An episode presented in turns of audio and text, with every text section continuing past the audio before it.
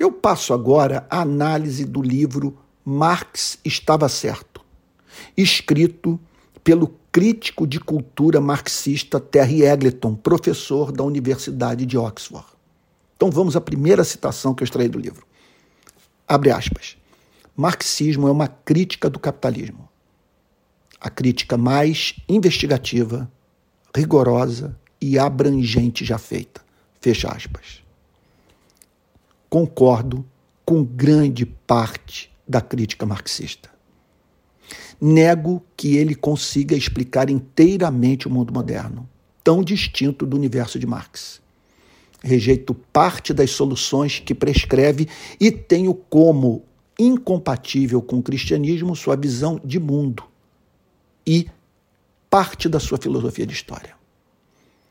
Segunda citação. Mesmo a social-democracia era uma opção política radical e onerosa demais. Ele está aqui falando sobre o surgimento do movimento neoliberal. O cenário, assim, estava pronto para Reagan e Thatcher, ex-presidente dos Estados Unidos, primeira-ministra, ex-primeira-ministra é, da, da Inglaterra, ambos já mortos, que ajudariam a desmontar isso tudo nos anos 80. Isso tem início nos anos 80, que ajudariam a desmontar a indústria nacional, reprimir o movimento operário, deixar o mercado à solta, fortalecer o braço repressivo do Estado e defender uma nova filosofia social conhecida como ganância descarada, fecha aspas. Presta atenção na frase. Mesmo a social-democracia era uma opção política radical e onerosa demais. Eglinton está falando sobre os ataques desferidos pelo neoliberalismo contra o estado de bem-estar social, contra essa ideia do Estado socorrer os necessitados. Não tardou que muitos viessem a chamar a social-democracia de comunismo, que é o que ocorre no Brasil. Então, esse é um dos trágicos legados, entre outros, do movimento neoliberal. Outra citação começava a parecer, abre aspas, começava a parecer possível imaginar um futuro em que mega ricos se, abrira, se abrigariam em suas comunidades armadas e gradeadas. Olha os condomínios aí uh, dos bairros abastados do, do, do, Belo Horizonte, Rio de Janeiro, São Paulo. Então, é, imaginar um futuro, repito, em que mega ricos se abrigariam em suas comunidades armadas e gradeadas enquanto cerca de um bilhão de moradores de favelas ficariam sitiados em seus fétidos barracos, cercados por torres de vigilância e arame farpado. Fecha aspas. É interessante observar o que Eglinton constata. Você, quer dizer, o estado de bem-estar social é combatido, é, se torna esquálido, é desconstruído e aí então tem-se que pôr toda força, ênfase no Estado policial.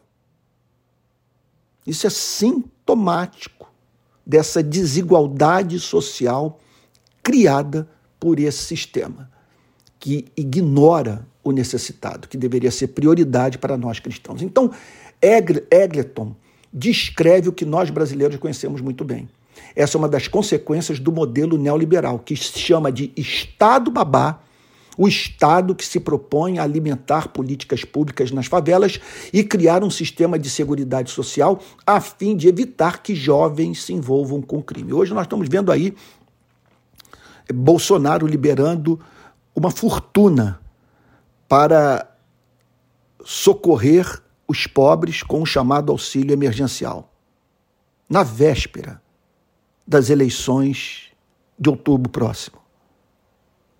Ele está fazendo, portanto, o que sempre combateu, porque faz parte do discurso bolsonarista chamar o Estado previdenciário, o Estado de bem-estar social, o Estado que socializa a riqueza, de Estado babá a servir vagabundos. Então, é lamentável que essa ajuda necessária seja fruto de ambição política e não de misericórdia pela vida do necessitado. Outra citação de Eglinton, abre aspas.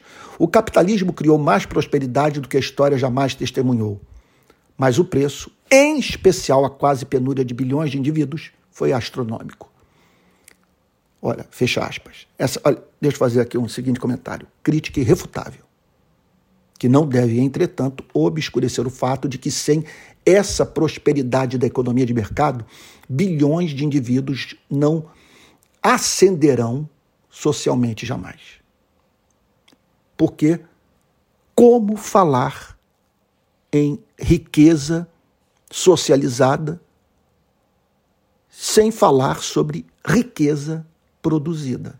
Nós precisamos pensar num, num modelo econômico que produza riqueza. Mas, veja só, o que nos impede de combater os males desse extraordinário progresso é, criado, produzido, fomentado pela economia de mercado. Não há como negar a riqueza que produziu, que, entretanto, ignorou direitos, ampliou o fosso de desigualdade, dilapidou recursos naturais e criou ambientes que extraem dos seres humanos o que tem de pior. É impressionante como algumas pessoas, depois que entraram no mundo corporativo, não quero generalizar, se tornaram piores. Impressionante, é um modelo que, como o modelo é todo baseado no lucro, ele acaba, portanto, portanto cumprindo esse papel de obstetra da maldade humana. Então, fica essa questão: é possível humanizar o capitalismo? Um social-democrata como eu diz que sim. O marxista diz que não. O primeiro propõe o seu aperfeiçoamento, o segundo, a sua destruição. Essa é, uma, essa é a grande diferença entre o pensamento social-democrata e o pensamento marxista clássico. Bom, esse áudio é, é, está sendo oferecido a você gratuitamente pelo Instituto que eu acabei de criar, o Instituto ACC, Instituto Antônio Carlos Costa. Então, é, eu gostaria de estimulá-lo a nos ajudar a continuar produzindo material gratuitamente.